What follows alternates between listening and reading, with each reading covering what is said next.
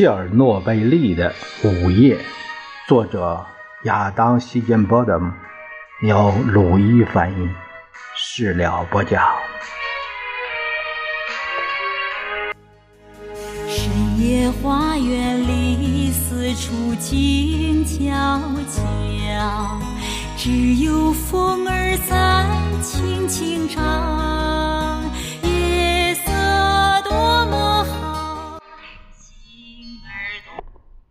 星期日，四月二十七日，普里皮亚季。黎明后，第一架大型运输直升机飞来，在市中心广场周围的楼顶上低空盘旋。白房子和库尔恰托夫大街上公寓大楼的混凝土正面外墙，都在随着直升机双涡轮发动机的轰鸣而颤抖，尘土打着旋儿在空中飞扬。螺旋桨把花池里的花瓣搅得飘落了一满地。长着一张娃娃脸的四十三岁的尼古拉·安托什金少将就站在下面。这位苏联空军第十集团军的总参谋长挥动军帽向飞行员示意，直到飞机在波利西亚旅馆外面的大街上停稳。前一天晚上，从基辅军区的中央指挥中心接到命令后，安托什金少将在星期六午夜过后驱车赶到了普里皮亚季。陪同他的还有一位空军化学战专家，他对核电厂到底发生了什么几乎一无所知，没有收到任何相关指示，更没有配备人手和仪器设备。甚至连直接与飞行员沟通的双向无线电也付诸阙如。一抵达普里皮亚季，他便前往白房子向谢尔贝纳报道。这位政府委员会主席的命令很简短：“我们需要直升机。”白房子里的一间间办公室，如今已被亲自。陆军、海军、民防军的将军元帅们占据。安托什金用其中一间的电话把他在基辅的副手从床上唤醒，紧急召集各种直升机团的飞机起飞前来。第一批直升机冒着雨、低云乃至暴风雨的威胁，连夜从乌克兰和白俄罗斯各地赶到了切尔诺贝利附近的军用空军基地。凭着政府委员会的紧急授权，安托什金从莫斯科北边托尔洛克那儿有直升机训练学校召来了一批试飞员，同时从一千公里外哈萨克斯坦边境上的空军基地调集了更多的飞机。到星期日太阳升起时，这位将军已经指挥着一支由八十架直升飞机组成的空中。抗灾救援部队在核电厂周围的四个飞机场待命，而且还有更多飞机正从全苏联的其他空军基地赶往切尔诺贝利。这时他已经超过了二十四小时没合眼了。旅馆里睡在床上的谢尔贝纳。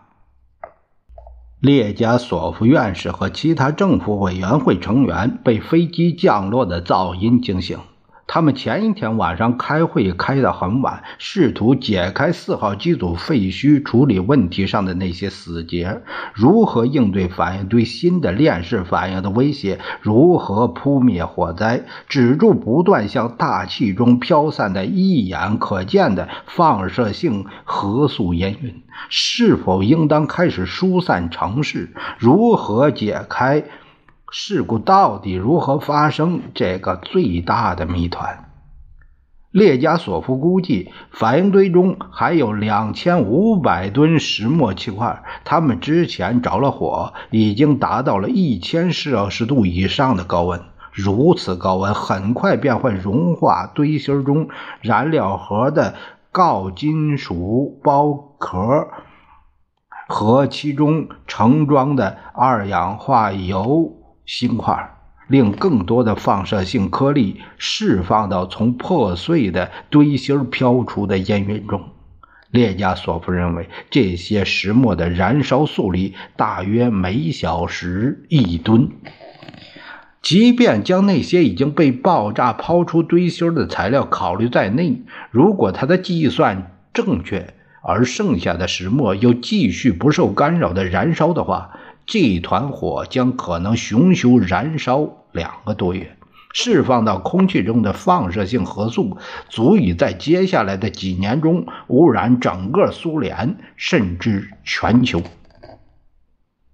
但这个问题涉及众多没有先例的复杂因素，普通的消防技术是不管用的。石墨和核燃料燃烧时的高温极高，水和泡沫都无法将其扑灭。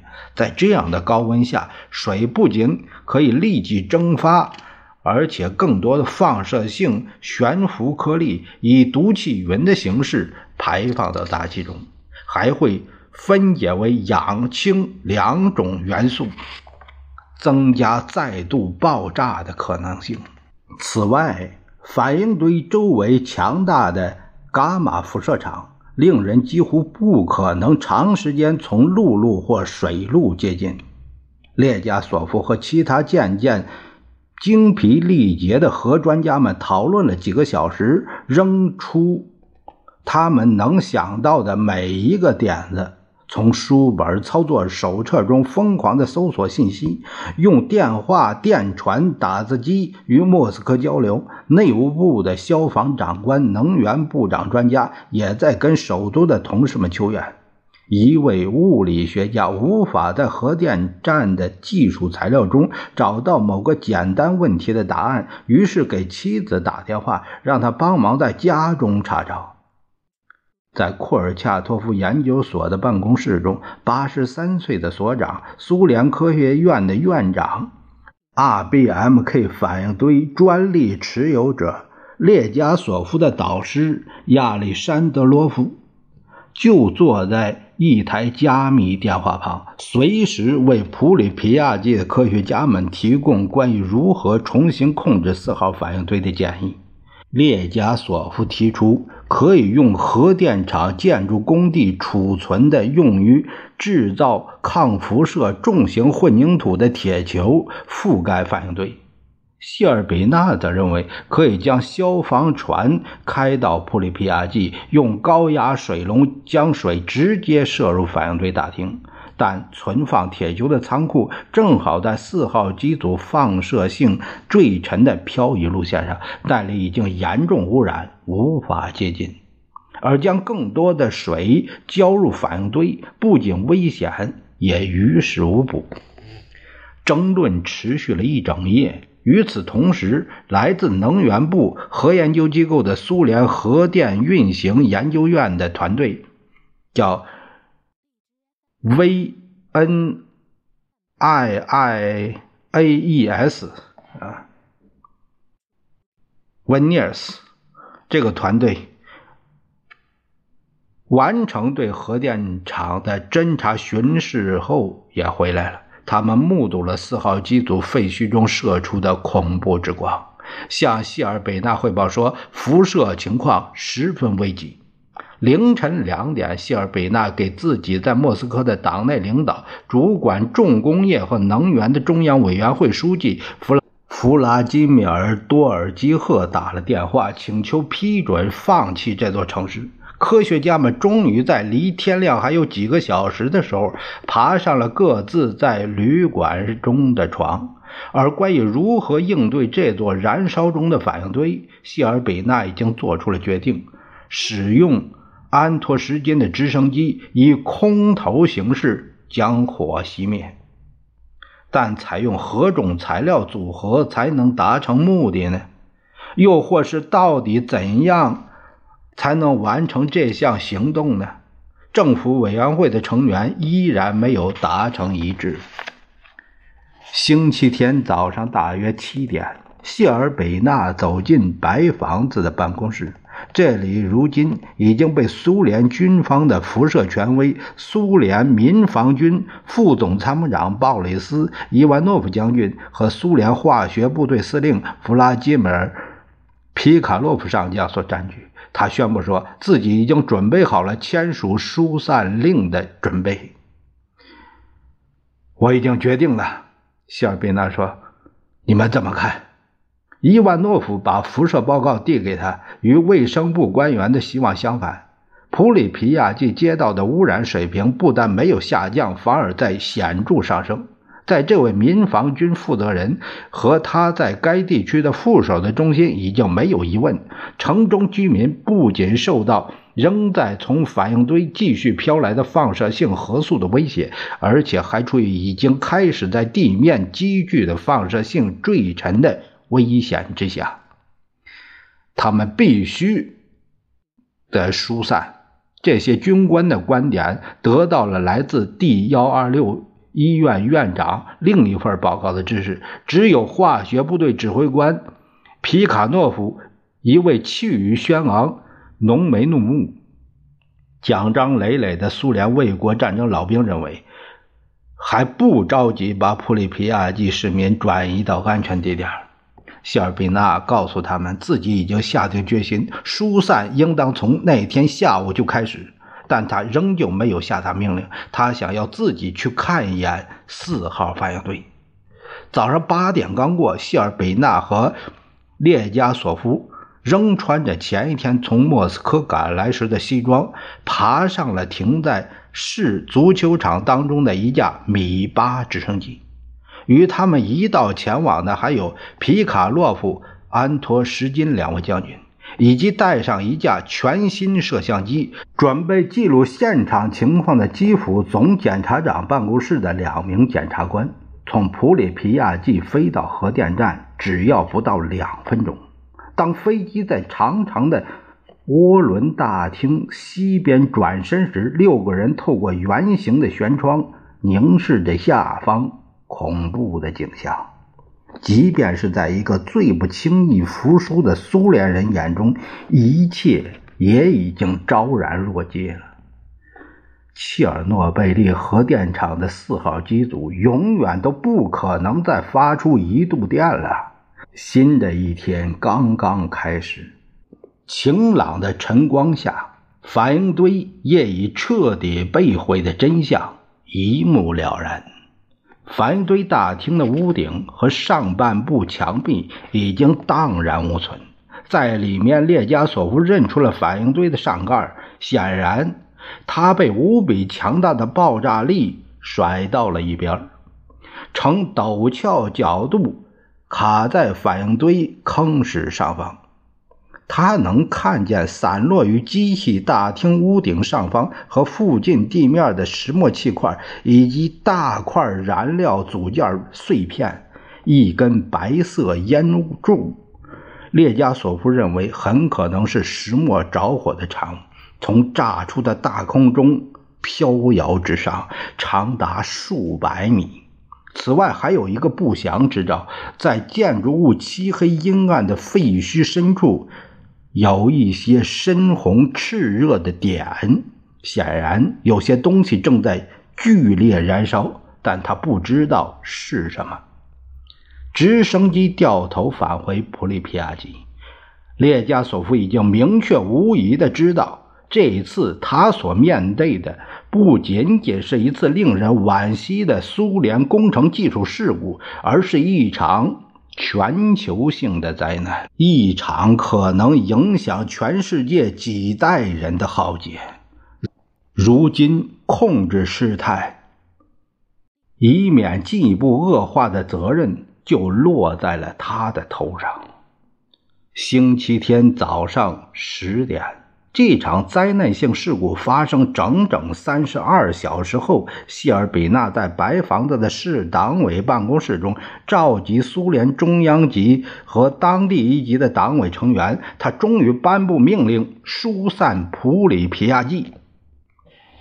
下午一点十分，整个城市厨房中的广播匣子终于打破了沉默。一个年轻女子用激昂自信的声调，大声念出了那天早上由一群高级军官起草、经谢尔比纳批准的通知：“请注意，请注意，亲爱的同志们，市人民代表大会警告各位，因为在普里皮亚季市的切尔诺贝利核电厂发生了一起事故，不利的辐射条件正在形成。”党和苏联的各级组织及武装部队已经采取了必要的措施。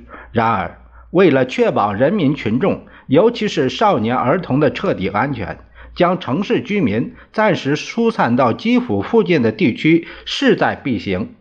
我们恳请大家在暂时疏散期间保持冷静，有条有理，保持纪律。这份紧急通知的措辞很谨慎。他并没有告诉市民将会被强制离开多久，却有意的误导他们相信时间不会太长。市民被告知仅带上重要的文件以及足够两三天用的衣服和食物，他们必须关紧窗户，关闭煤气电闸。市政工人将留下来维护城市的公用事业。基础设施，空无一人的房子将由警察和巡逻守卫。一些人担心在离开期间发生意外，只打包带走了最珍贵的随身物品，如舞会礼服、珠宝、刀叉、餐碟。也有人把冬装带上了，做好了最坏的准备。那天一大早，娜塔莉亚就带着受伤的丈夫，请他捎去的毛巾、牙刷和其他物品，满怀期待着来到第幺二六医疗卫生中心的楼下。但他站到前一天和亚历山大说话的那扇窗户底下，却没有见到丈夫，也没有见到任何核电厂的人。大楼的窗子都敞开着，几个小时前还住满了病人的整个医院的西侧，此刻空空荡荡。他四处找人，想问问他们都去了哪里，却一个人都找不到。娜塔莉亚。回到自己位于建设着大道上的公寓中，他的邻居把全城疏散的消息告诉了他。三天内，他们就要离开此地，大巴车会把每个人接走。在那之前，所有的孩子都关在室内，耐心等待，没有时间害怕和恐慌。有太多的问题需要解答。我们的朋友们都在哪儿？我们要去哪里？什么时候才能回来？娜塔莉亚把注意力集中在那些眼下最紧迫的事情上。首先，她得确保带上家里所有的档案文件。她找到了他们的内部护照、大学文凭、疫苗注射记录。公寓的房产文件。这之后的问题是，到哪里能找到接下来三天里给基里尔喝的牛奶呢？所有的商店都关门了。最重要的是，他需要找到自己的丈夫。没过多久，他就发现了为什么亚历山大会如此突然的消失不见。很快。前一天傍晚，在大巴车上记下个人住址的科罗尔来到门前，跟他说明自己如何目睹医疗飞机将这些人送到了莫斯科。他还主动给娜塔莉亚带来了钱一百卢布，几乎是一个月的工资，还有给孩子的一盒牛奶。把牛奶放在亚历山大。停在过道的自行车车座上，他走进卧室去打包。他装满了一个小行李箱，里面有儿子穿的衣服、两三条裙子、几双鞋，然后走到楼下等候。白房子二楼上。军官、科学家、政府委员会的成员走马灯一般来来去去，但普罗琴科却一整个星期六晚上都坐在办公桌前。有太多的事需要做，但能做的人却没几个。市执委会大多数技术人员都都已经被打发回家了。尽管核电厂发生了危机。普罗钦科依然觉得有必要好好保护那些城市发展和扩张必不可少的小山儿一般的文件档案。他仍坚信那些工作会如期进行。然而，每过一个小时，便会有民防军的化学部队回来，再向他画出一套地图。他们持续观测到普里皮亚季和周围地区的辐射水平正在上升。星期六晚上八点钟，市长告诉他，要为可能发生的全城疏散做好准备。一切还都没确定，但他说，如果命令下达了，他必须做好让普里皮亚季全城居民在接到通知后迅速出城的准备，不管是坐大巴还是火车。在大厅另一边遥对自己办公室的会议室中，普洛琴科和二十位。市政府成员一道进行筹划安排。这位建筑师铺开地图，清点着城里的每一栋公寓大楼。内部护照部门和区房管局的负责人则将每栋大楼中的户数加起来，计算每家到底有多少儿童和老人。然后，普罗钦科和普里。皮亚季市民防负责人一道计算出从城中的六个区撤出所有居民需要多少辆大巴。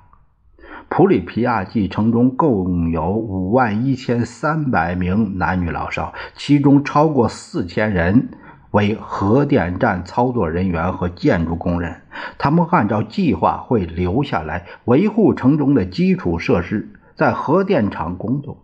要将所有家庭安全撤出，需要超过一千辆大巴车，再加上两条河船和直接开到亚诺夫火车站的三列柴油火车，他们将被用来运载住在城中单身宿舍的那些男青年。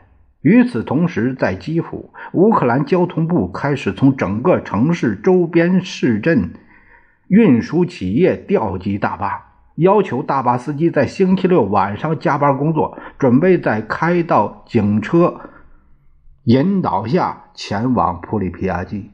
晚上十一点二十五分，他们收到乌克兰部长会议的命令，开始出发。凌晨三点五十分，五百辆车。已经开到了城市警戒线外，还有另外五百辆在半小时内就能赶到切尔诺贝利。在破晓前，排成十二公里长的车队已经齐齐停在开往普里皮亚季的路上。